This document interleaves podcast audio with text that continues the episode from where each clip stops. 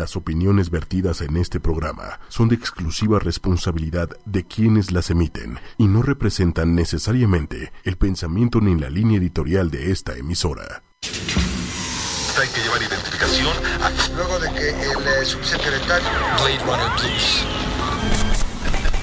Nos están sintonizando. del signo de... El expediente será abierto. Mi nombre es Daniela Guerrero. Fuerza, ímpetu y crecimiento. Ochoymedia.com Soy Isaac Alcalá. El asombroso mundo de la mente sin límites Expediente M. Poder y entrega. y en el poder utilizar al máximo todas nuestras habilidades. Pues me considero una mujer extrovertida. Retos, Me gusta todo lo que tenga que ver con poder. realidades. Esto es Expediente M. Los agentes están listos. El expediente se abre ahora. Hola amigos, ¿cómo están? Muy buenas tardes. Muy buenas tardes a todos. Estamos aquí de nueva cuenta en Expediente M. Y pues bueno, después de esta semana santa de descanso, reflexión y por lo menos un poquito más de tiempo para, para dormir, estamos de vuelta con ustedes. Espero que estén muy bien. Hemos tenido semanas un poquito pesadas en cuanto a carga del trabajo Dani y yo, pero estamos aquí de nueva cuenta para platicar un nuevo tema que esta vez será de mucho interés. Es el tema de los experimentos psicológicos sociales. ¿Cómo estás, Manuel? Muy buenas tardes. Hola, soy Dani. Pues Hola a todos mis fans. La, voz salió perfecta. No, un saludo a Dani. ¿Cómo estás, mi estimado eh, Isaac? Todo, pues todo en orden por acá y aquí en los controles y acompañándote con todo el gusto del mundo. Muchas gracias, Manuel. Amigos, espero que estén muy, muy bien. Y eh, pues bueno, decidimos escoger este tema porque eh, la mente siempre ha sido un tema controvertido, un tema eh, que la ciencia ha estudiado desde hace muy poco tiempo, eh, considerando que pues, la psicología es una, es una ciencia que inició en el siglo pasado. Y pues nada, eh, a lo largo de la historia ha habido varios eventos y varios experimentos en donde se ha dejado ver un poco la naturaleza de la mente y la naturaleza del ser humano. De experimentos psicológicos sociales, les podemos decir que hay mm, una buena forma de descubrir que podemos llegar a ser muy unas personas sádicas, podemos ser seres humanos sin escrúpulos, sin ética, no nada más por el resultado de estos experimentos, sino también porque hay experimentos que ponen en duda eh, la ética y la moral de las personas que lo han hecho. Pero bueno, sin más rodeos, vamos al tema principal. Y pues bueno, tenemos hoy una lista de varios experimentos psicológicos que han afectado mucho. Eh, el primero de ellos, y al que me quiero referir eh, en, primer lugar, es un experimento de una eh, rama de la CIA que se conocía como MK Ultra. Esta rama de la CIA lo vamos a ver en un expediente pronto que tiene que ver con las teorías de la conspiración. Era una oficina de la CIA que se encargaba de estudiar y de intentar lograr el control mental a través de experimentos con sustancias y procedimientos. Entonces, el proyecto MK Ultra ha existido, no es, un, no es una especie de fantasma que, que se haya inventado alrededor de la CIA. Eh, el proyecto MK Ultra se reveló en los años 70 que existió desde 1945 y que a lo largo de la década de los 40, 50 y 60 hicieron experimentos con sustancias que ahora están prohibidas y se hicieron experimentos con métodos que ahora también están prohibidos, como los electroshocks, con el objeto de controlar la mente de los individuos. ¿Esto por qué? Pues porque la CIA eh, muchas veces utiliza y sigue utilizando métodos de tortura en donde necesitan llegar a la verdad, cueste lo que cueste. Que muchas veces esos métodos de tortura van muy encaminados y los vemos mucho, obviamente, por ejemplo, en la parte del cine, eh, Claro. en películas o de guerra o, por ejemplo, de agentes secretos. A los que son, son torturados, ¿no? Sí, para, para sacar la verdad, ¿no? de dónde vienen, para quién trabajan, qué información han extraído. Claro, claro, ¿no? Y hay un, hay un libro muy bueno que les recomendamos que se llama La Doctrina del Shock, eh, de una periodista canadiense que es Naomi Klein, donde ella explica cómo el método de los electroshocks se utilizó en la década de los 30 y los 40 con el objeto de borrar la mente de las personas, ¿no? Iba enfocado sobre todo a personas que tenían esquizofrenias o algunas enfermedades mentales severas y ellos creían que a través de una terapia de shock se borraría la mente de las personas y sería posible como empezar de nuevo en una pizarra vacía y educarlos desde el principio. Las, los resultados de estos experimentos son desastrosos porque los, los electroshocks eh, generaban una pizarra vacía, pero eh, un estado, generaban un estado en donde había una especie como de muerte cerebral, por así decirlo, ¿no? En el peor de los casos, produjeron ataques epilépticos y en otros casos la gente quedaba pues con un- un retraso, por así decirlo, en el aprendizaje, con efectos irreversibles, ¿no?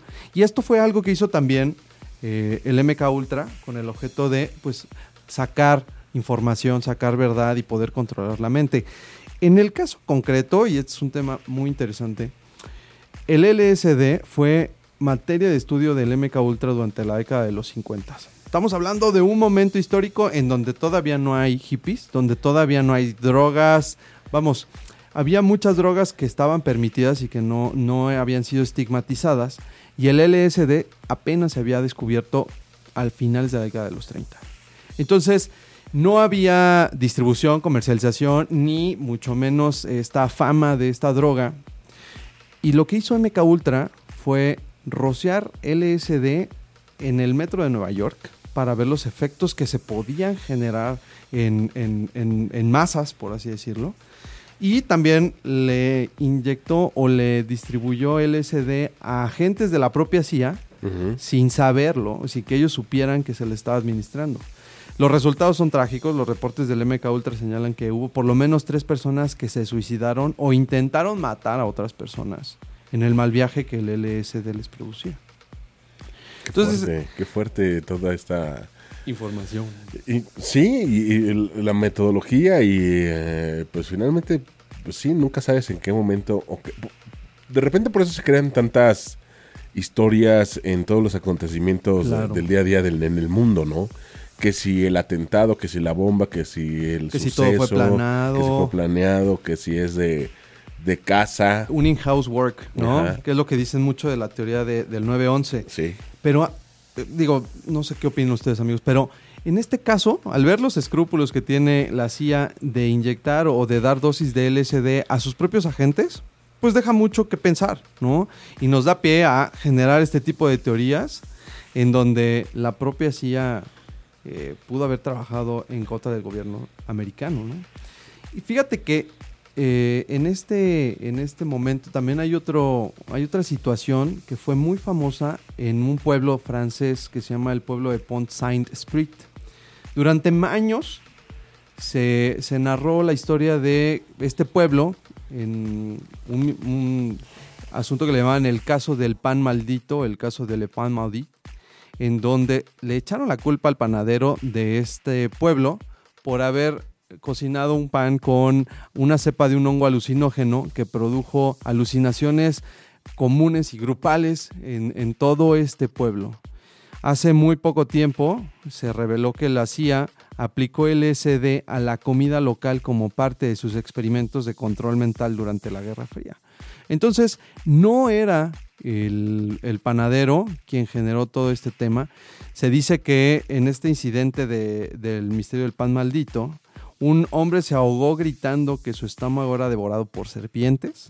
Un niño de 11 años arcó a su abuela y un hombre creía que era un aeroplano justo antes de brincar de un segundo piso. Imagínense nada más el, el tipo de viaje y el tipo de sensación que puede llegar a tener una droga tan fuerte como el LSD en una comunidad que no conoce este tipo de drogas por la etapa y el momento histórico en el que se realizó y en el que también era muy difícil llegar a controlar, describir o entender siquiera los efectos de los ácidos.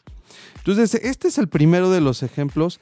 Consideramos que es un experimento social por las consecuencias que intentaba tener la CIA con este experimento. Ellos creían, antes de que el LSD fuera estudiado científicamente, que a través de este tipo de drogas alucinógenas era posible controlar mentalmente a... eh, pues recordemos estamos en una época de Guerra Fría, ¿no? Entonces, el control mental de los rusos era, era, era fundamental en esta función de la CIA, pero también el revelar información. Como bien decía Manuel, los espías, eh, agentes encubiertos, todo tipo de personas que pudieran llegar a estar trabajando en, contra del gobierno de los Estados Unidos, podían, según ellos, a través del LSD, revelar información vital.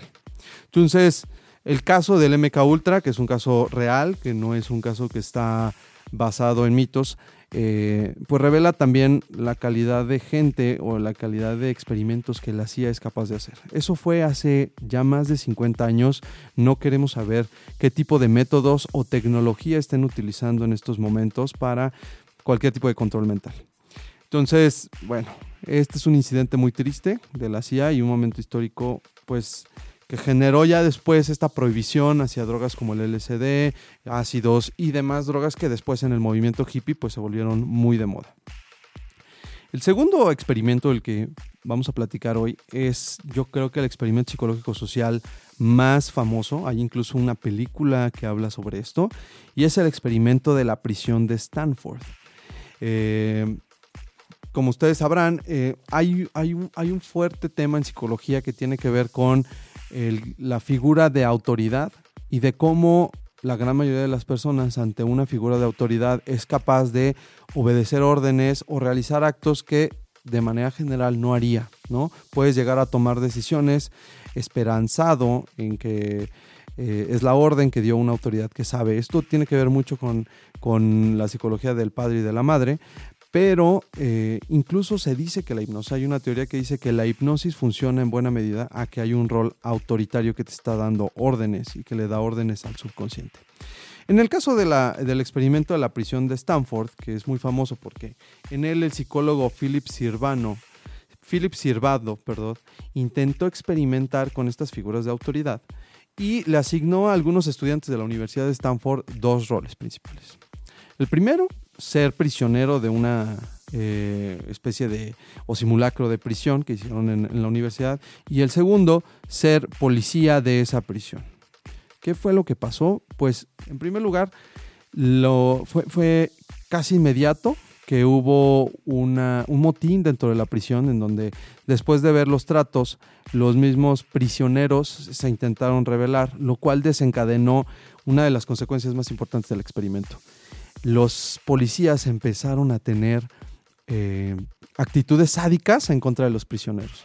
Recordemos que se trata de estudiantes con un cierto nivel de educación y que asumen un rol en donde la autoridad les dice, bueno, tú vas a ser prisionero, tú vas a ser policía, y los policías en este rol autoritario comienzan a torturar y a hacer vejaciones en contra de los prisioneros. Se dice que los que eran policías eh, comenzaron a castigar públicamente a los prisioneros, los obligaban a estar desnudos, a comer desnudos o a cierto tipo de actos que no se esperaban de estudiantes de la Universidad de Stanford. En primer lugar, lo que, lo que se había pronosticado por el grupo de eh, psicólogos que apoyaban a Philip Sirvando era que pues todos iban a tratarse de manera civilizada, que no iba a haber conductas sádicas. El experimento únicamente duró seis días porque el sadismo que fueron eh, generando los propios eh, policías resultó abrumador. Se dice que también Sirbardo, el psicólogo, apoyó muchísimo a, que, a que las consecuencias fueran tan nefastas. Esto porque de alguna manera él también formó parte del experimento y en algún punto apoyó a los, a los, eh, a los policías a realizar ciertos actos. ¿Qué fue lo que determinó que se debiera de parar?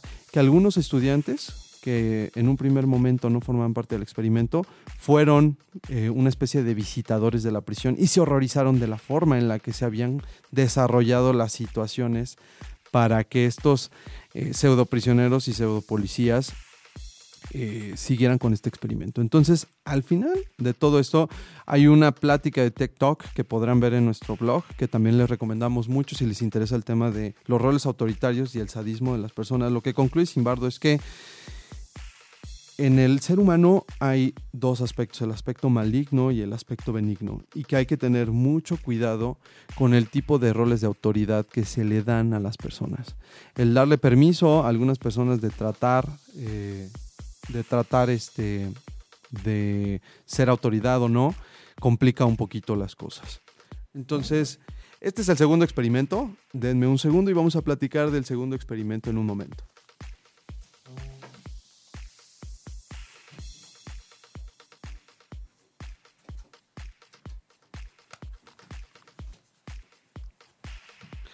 El tercer experimento del que queremos platicar hoy es el, el famosísimo experimento de Ash.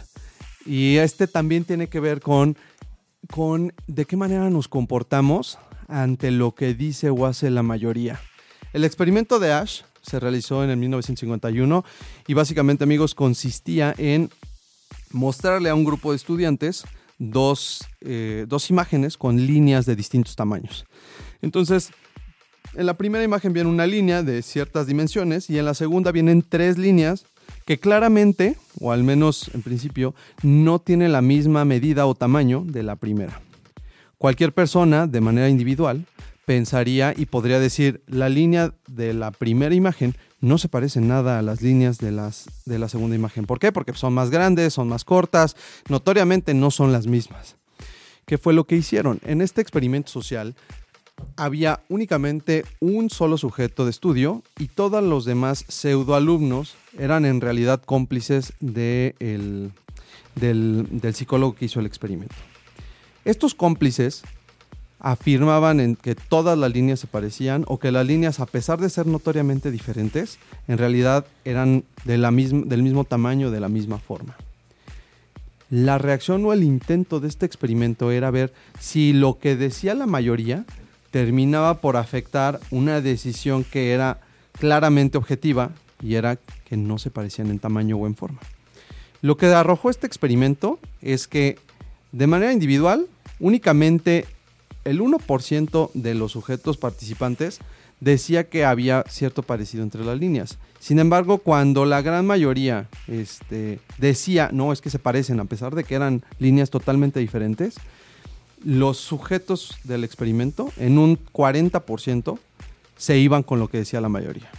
Esto refleja mucho, porque esto es, eh, nada más para decirles, las líneas son elementos objetivos y, y en el caso del experimento era muy claro que las líneas no eran de los mismos tamaños.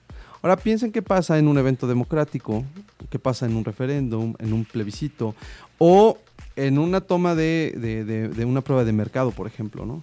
Nos dejamos llevar por lo que hace la mayoría. Es muy fácil que si la mayoría, ¿por qué? Porque el pensamiento lógico, y fue la conclusión de este experimento, una de varias, es si lo piensa la mayoría, es muy probable que estén en lo correcto, ¿no?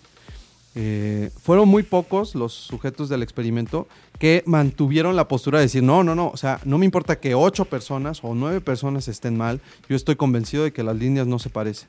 Entonces, muchas veces nos dejamos llevar por lo que hace la mayoría, por, Por la influencia. la influencia de los Pero- que nos rodean. Pero dime una cosa, en este caso, ¿qué tanto tendrá que ver o qué tanto involu- se involucrará la parte eh, de educación y por tanto de la seguridad de las personas, de los sujetos de estudio? Porque si tú eres seguro de tu respuesta, a lo mejor te hacen dudar y, y- y concentrarte un poquito más, pero no cambias tu respuesta.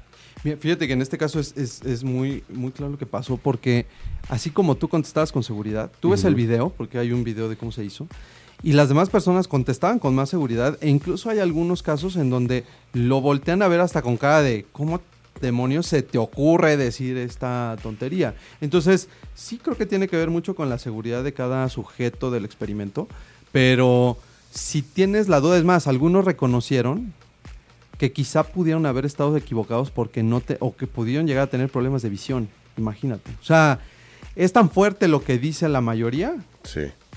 que entonces te parece obvio que a lo mejor el que no estás viendo bien o apreciando bien la realidad eres tú.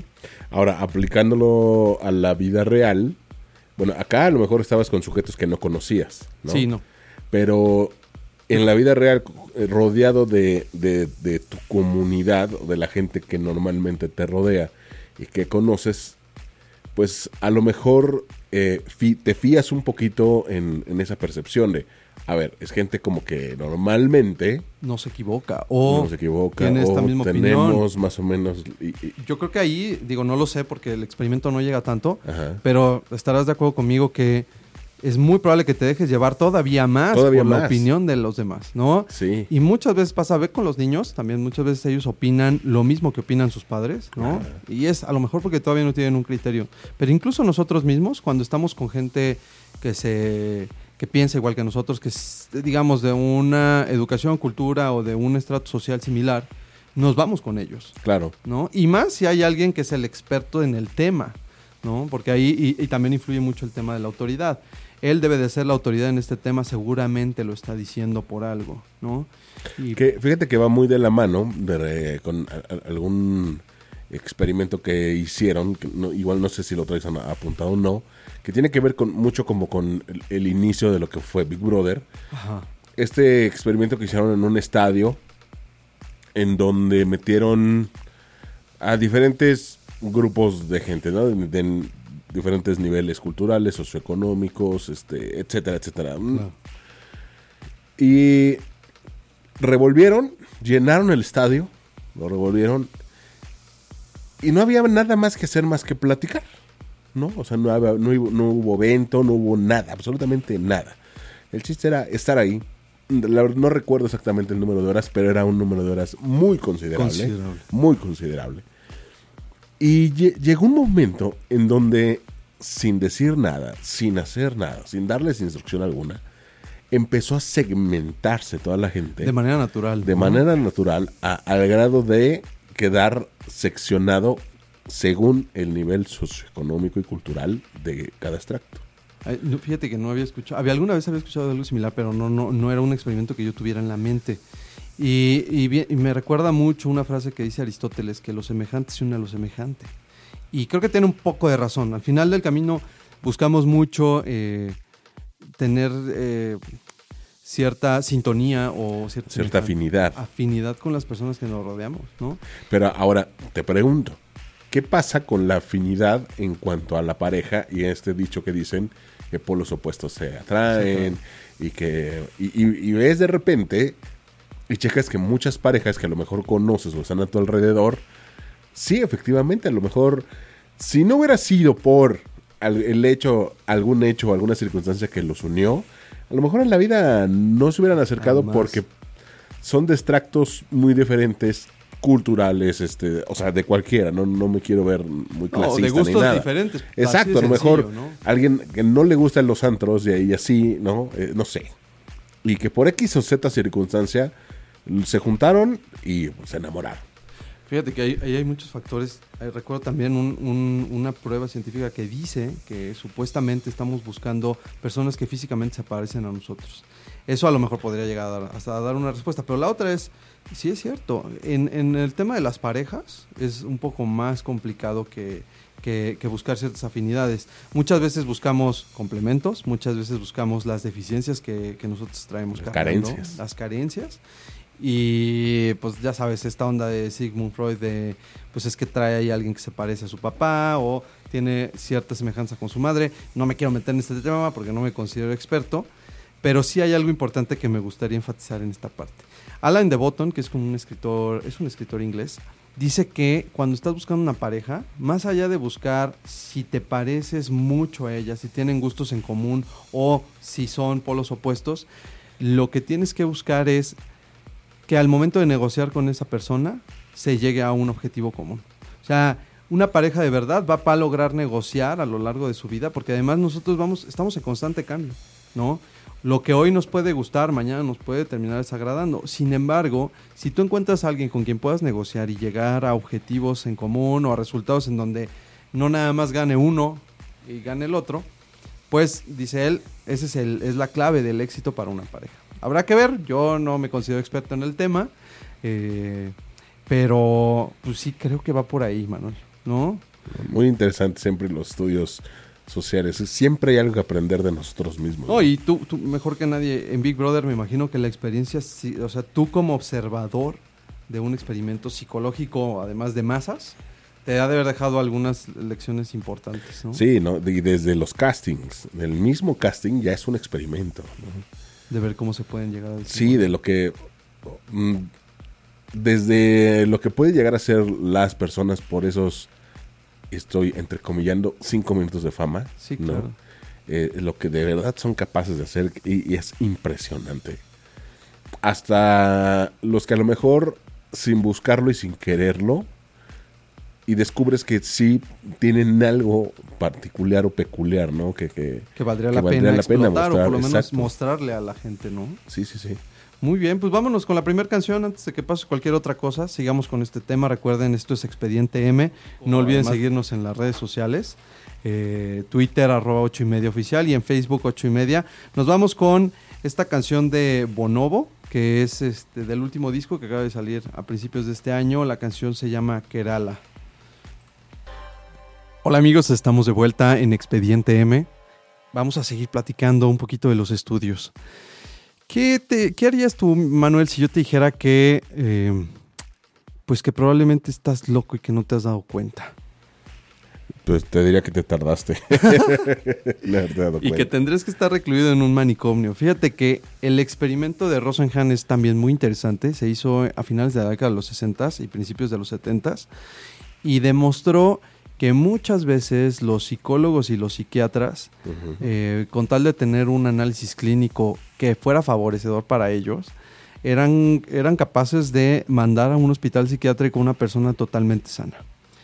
Fíjate que en, en este experimento, eh, el, el psicólogo David Rosenhan envió a varios sujetos del, del experimento, que vamos a llamarles pseudopacientes, a 12 hospitales psiquiátricos en donde para poder entrar simularon haber tenido alucinaciones acústicas, que escuchaban voces o que veían cosas, justo antes de ser admitidos.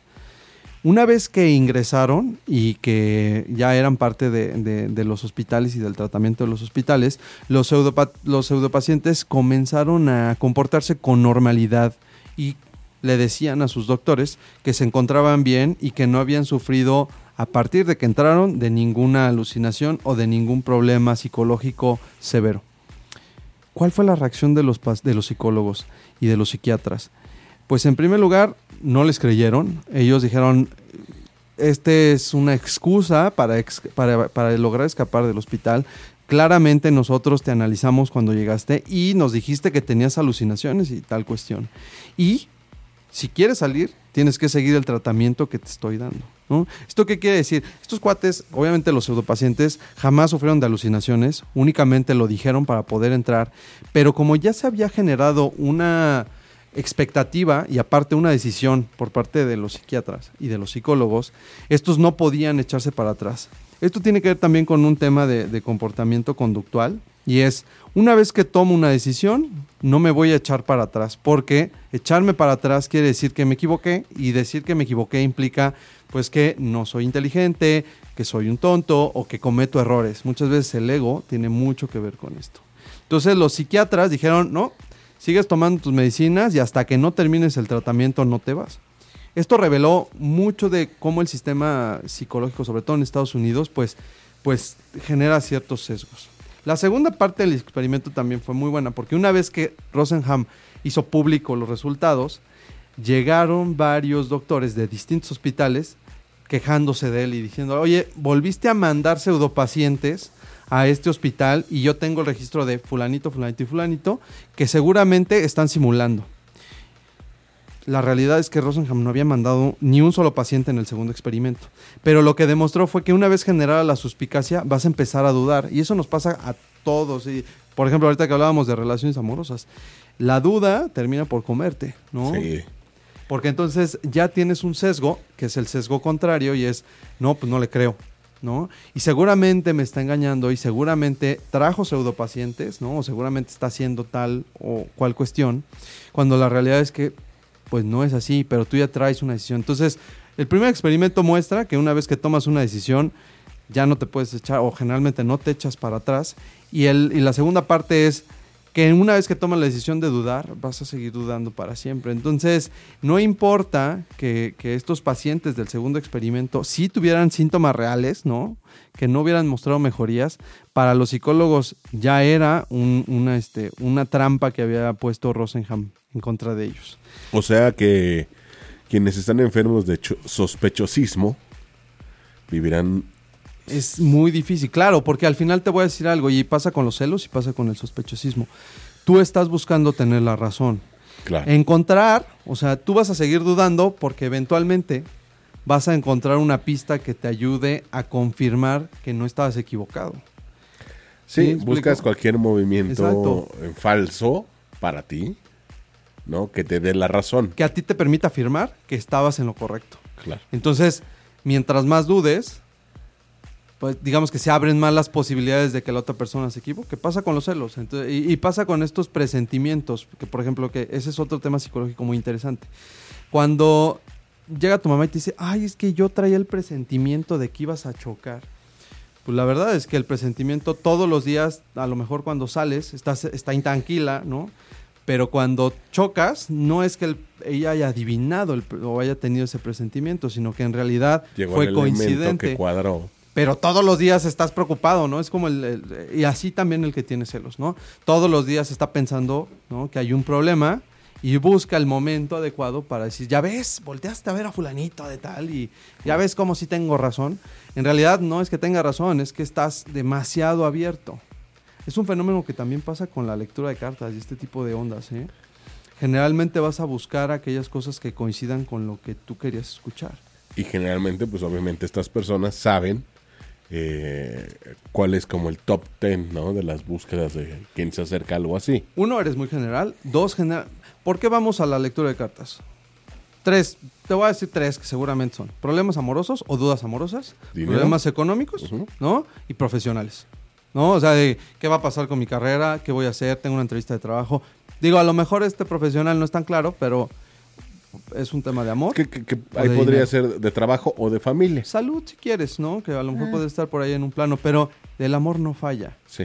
¿no? Y el tema del, del dinero también es un, es un tema muy recurrente. Entonces ellos saben hacia dónde dirigir la respuesta. Y sobre todo también saben mucho como leer, más de lo que obviamente si les dices algo, pues, van armando solitos la historia, Claro. pero también de, del comportamiento de, de- de- esta comunicación no verbal. ¿no? Sí, lo Tu que cuerpo habla más de lo que se pueden imaginar. El, el- el- hay, hay una cosa que se llama cold reading, justo habla de eso. Son microexpresiones que a lo mejor las personas que vieron esta serie maravillosa que se llama Lie to Me estarán acostumbrados, que es eh, pequeños microsegundos en donde dejas ver las intenciones. Por más poker face que seas, por más frío que seas, siempre hay ciertas microexpresiones que si tienes un ojo entrenado vas a ser pues, capaz de percibir.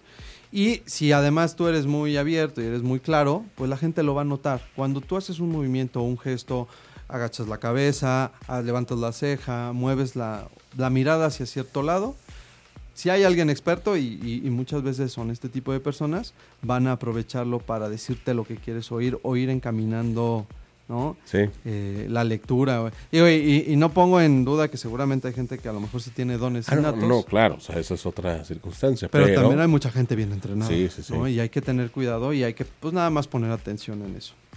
Siguiente experimento es otro experimento también muy famoso que se hizo después de la Segunda Guerra Mundial y es el experimento del estudio Milgram.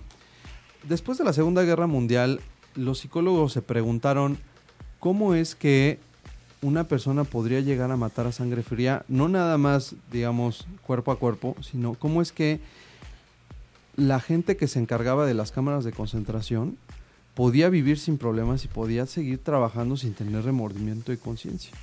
Ellos sabían que de alguna manera pues eh, eh, se estaban matando a miles de personas diariamente en una cámara de concentración, una cámara de gas.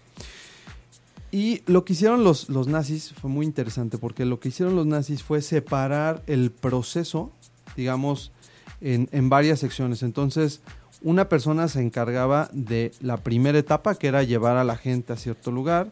Otra persona se encargaba de levantar el switch de la electricidad que iba a generar la, la- Otra persona apretaba el botón, pero nadie presenciaba la muerte. Otra persona recogía los cuerpos o los enterraba. Entonces, al seccionar todo el acto de muerte, lo que generó fue que la gran mayoría, no estoy diciendo que todos, pero la gran mayoría de los alemanes que se encargaban de, estas muertes, pues decían, yo solo apretaba un botón, no sabía qué iba a pasar y tampoco lo quería saber, ¿no?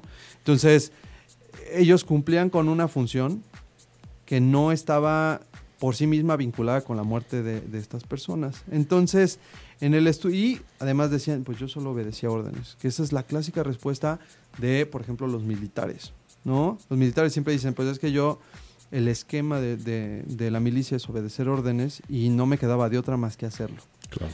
Entonces el estudio Milgram también tiene que ver con esta figura de autoridad, en donde dice qué tanto, este, eh, qué tanto el hecho de que alguien me diga, una autoridad me diga que tengo que hacer algo, puede llegar incluso a afectar mi ética o mi moral a sabiendas de que puede haber un problema, ¿no? De matar o de lo que sea. Y el experimento fue, es, es curioso porque se supone que había dos participantes, el maestro y el alumno. El alumno era un cómplice del, del- del- psicólogo y el maestro tenía que memorizar un conjunto de frases que después el alumno tenía que repetir. Conforme se iba haciendo más complejo el número de palabras, si el, si el maestro y el alumno se equivocaban, había un electroshock. ¿no? Entonces, supuestamente la cantidad del voltaje de 15 voltios llegaba a, aumentar hasta 450 voltios. En realidad, el alumno, que era quien recibía el voltaje, empezaba a gritar, pero era una simulación, no recibía el, el electroshock.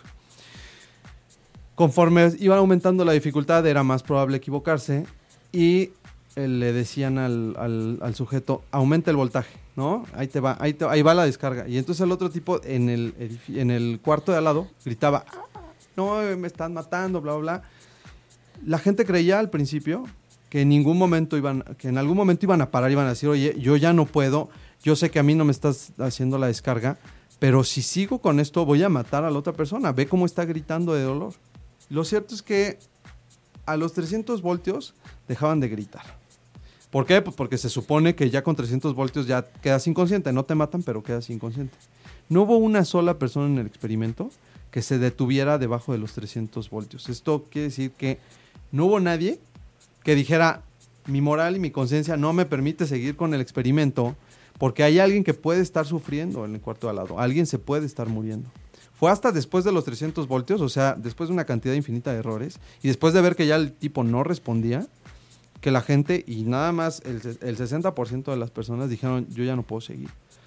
Entonces, ¿qué fue lo que reveló este experimento? Que si hay una orden de autoridad, es muy probable que tú sigas, porque su excusa siempre fue, no, pues es que solo porque tú me lo estás diciendo, o este, yo no respondo por la muerte de la otra persona. Quien va a responder es quien me está dando la orden, que es una excusa moral para decir, yo solo recibía órdenes. Sí, que es literalmente lavarse las manos. Claro, ¿no?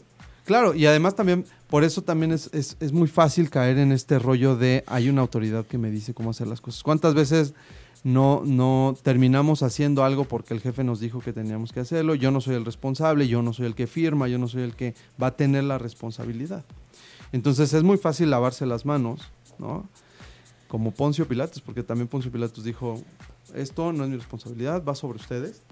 Eh, y la otra es, ¿en qué momento se te olvida que hay una persona que está sufriendo al lado de ti, ¿no? Sí. Y esto pues explicó muchos de los temas que se generan y se generaron durante la Segura- Segunda Guerra Mundial. Que justo en la mañana estábamos platicando algo más o menos parecido. Del tipo del militar, del piloto que le tocó aventar la, la, La bomba. la bomba. ¿no? La madre de todas las bombas, ¿no? Que- Este, no, no, no, en, la- en la guerra mundial, la- Ah, en la, la guerra, la de Hiroshima. que donó todo su, todo su salario y todo lo que le dieron de extra y todo, todo ese dinero lo terminó donando este para, para Yo lo que sé es que fue muy cuestionado, porque todos los demás dijeron, oye, ¿cómo, cómo es que este tipo está rechazando como todos los honores que me están dando o que nos están dando por lo que hicimos, cuando en realidad era su deber, ¿no? Yo sé que, sé que él, o sea, él, él fue una excepción de la regla porque demostró heroísmo al decir, lo que hice estuvo mal y pues me arrepiento de haber lanzado esta bomba en Hiroshima. Todas mis todo, todas las eh, ganancias o, ¿cómo se dirá? El salario y los premios y condecoraciones que recibiré por este lanzamiento, se lo voy a dar a las familias damnificadas de Hiroshima. Pero todos los demás lo cuestionaron, ¿no? Y, y dijeron, es que cómo es posible que tenga problemas existenciales cuando únicamente cumplíamos con nuestro deber. Pero nuestro deber implicaba matar gente y matar miles de millones de personas, ¿no? Sí es cuestionable, revela mucho también eh, el funcionamiento de la psique humana, sobre todo recibiendo órdenes. Y por otro lado, si tú eres presidente o gobernador de un país, ¿qué es lo que necesitas? Pues sí necesitas este, militares que sean leales y militares que obedezcan tus órdenes. Porque si no, pues en cualquier momento te dan un golpe de estado y, y desapareces.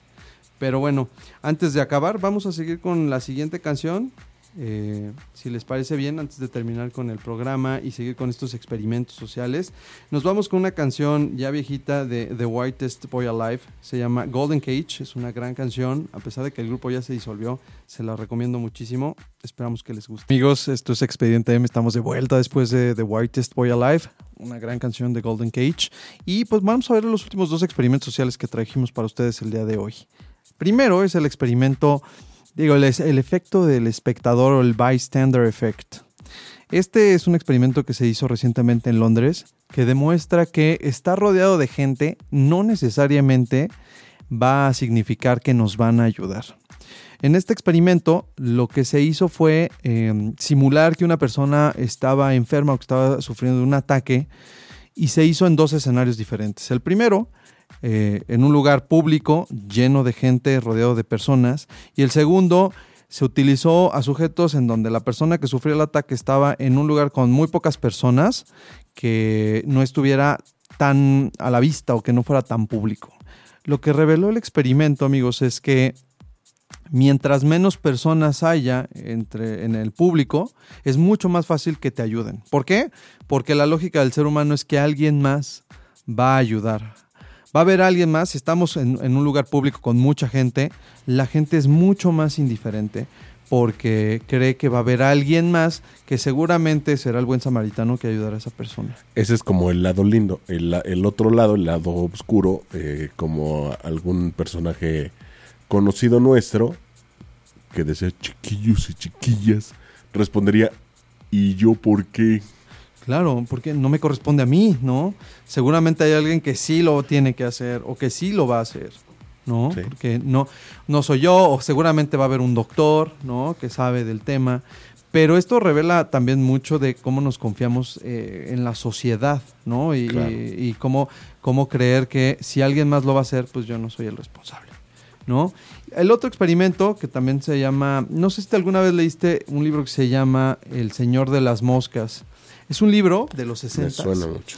Hay un, hay un capítulo de Los Simpsons muy bueno que le hace una parodia, pero el, el Señor de las Moscas habla de cómo se formó una especie de sociedad eh, en un grupo de niños que, que terminan en una isla y entonces crean una especie de Dios que se llama el Señor de las Moscas y habla también de, de la naturaleza humana porque en este cuento, o bueno, en esta novela, eh, algunos de los niños terminan asesinando a otros, ¿no? Y terminan haciendo eh, clanes y grupos de poder. Y el experimento, que se llama el experimento de Robert's Cave, tiene mucho que ver con esto. Eh, se pusieron a niños Boy Scouts de 11 años en dos grupos muy pequeños. Un niño de 11 años pues podrá tener ciertos prejuicios y todo, pero no es que ya tenga un concepto tan claro como lo tenemos nosotros los adultos. Pero se hicieron dos grupos que en un primer momento fueron hostiles el uno contra el otro. Es decir, de manera natural, tu clan eh, compite. compite con el otro y además nosotros nos identificamos como un grupo que va a terminar derrotando al otro, ¿no? Y eso habla mucho como de, digo, estamos hablando de, pensemos en tribus y en estas cosas, civilizaciones o culturas un poquito más primitivas. Entonces, siempre va a haber una tendencia a ser un grupo hostil y a defender nuestro grupo. Preguntémosle a Trump, ¿no? Que, que trae esta política. Pero después se les puso a. Les dijeron: A ver, si ustedes dos, como grupos separados, no cooperan en este proyecto, no van a conseguir comida, ¿no? Por ejemplo. O tenían que hacer funciones que solo a través de todo el equipo hubieran podido lograr, que en separado no lo hubieran hecho. Y de manera natural en este experimento se empezaron a generar jerarquías sociales. Un poco lo que platicábamos de, de- del experimento del estadio. Eh, la gente y de manera natural los niños empezaron a generar jerarquías. ¿Sabes qué? Este es el líder y sobre de él vamos a trabajar. Tenemos otro grupo de personas que van a ser nuestros guardias. Tenemos el otro grupo de personas que va a hacer la comida. Entonces, los estratos, digamos, sociales y culturales se fueron generando de manera natural en niños de 11 años, ¿no? Este, este experimento a lo mejor podrá sonar muy aburrido, pero también explica mucho cómo es que se organiza en sociedad el ser humano, incluso de manera innata y sin tener ciertos prejuicios que ya después nos vamos eh, pues haciendo a lo largo del tiempo. También demostró que con esto, este, este tipo de grupos hostiles es mucho más fácil unir a las personas cuando hay un enemigo común. Y esto es una cosa que se usa en política todo el tiempo. Trump también es especialista. Todo el tiempo tienes toda la razón. Siempre es como. Hasta parece que es como la dinámica número uno, ¿no? Eh, En cuanto a la política. Y ahora que se vienen elecciones, bueno, lo vamos a ver. Eh, Clarísimo, clarísimo. Eh, Ya lo vemos, de hecho. Y, y- y como tú decías, hay un lado bueno y hay un lado malo. El, el lado malo, pues es este efecto del enemigo común, que, por ejemplo, ha permitido y permitió que Trump ganara las elecciones, porque pues el enemigo común es los talibanes, los terroristas y los mexicanos. Todos tienen algo en común. Los narcotraficantes también son terroristas y eso hace que la gente se una frente a este enemigo. Pero el otro, y lo vivimos en el 85 en México, es que también cuando hay una adversidad o un cataclismo natural o económico, también este frente común nos permite ser solidarios, ¿no? Creo que en el terremoto del 85, al menos que yo tenga memoria, ha sido el último evento que medio nos unió como, como sociedad, porque me- Sí, en general sí. Digo, de repente algunos este, huracanes y eso, pero, claro, pero de forma. eh, significativa. sí, tembló. Sí, sí, ¿no? Y no solo eso, creo que, eh, digo, en mi opinión, la sociedad civil mexicana pues no está muy bien organizada. Entonces, yo vi algo así con la llegada de Trump, como que todos nos, nos alejamos de partidos y de que si yo le voy a- a lo- al PRI, al PAN o al PRD o lo que sea, eh, Trump es el enemigo común, pero bueno, ya desapareció, ya fue una ola que llegó y que se, se fue. Pero bueno, el enemigo común o el frente común frente ante una situación de riesgo también une a las personas y es una buena excusa para generar cohesión social. Con este experimento pues terminamos Expediente M el día de hoy amigos, se nos ha acabado el tiempo. Eh, no, no, no olviden escuchar nuestros blogs, ver este podcast. Si no pudieron escucharnos eh, en vivo, siempre tenemos los podcasts de este y de todos los programas que hemos tenido. Nos vemos el próximo miércoles. Dani les manda muchos saludos. No olviden que están en ocho y media y que esto fue Expediente M. Muy buenas noches. Si te perdiste de algo o quieres volver a escuchar todo el programa, está disponible con su blog en ochoymedia.com. Y encuentra todos nuestros podcasts de todos nuestros programas en iTunes y Tuning Radio. Todos los programas de ochoymedia.com en la palma de tu mano.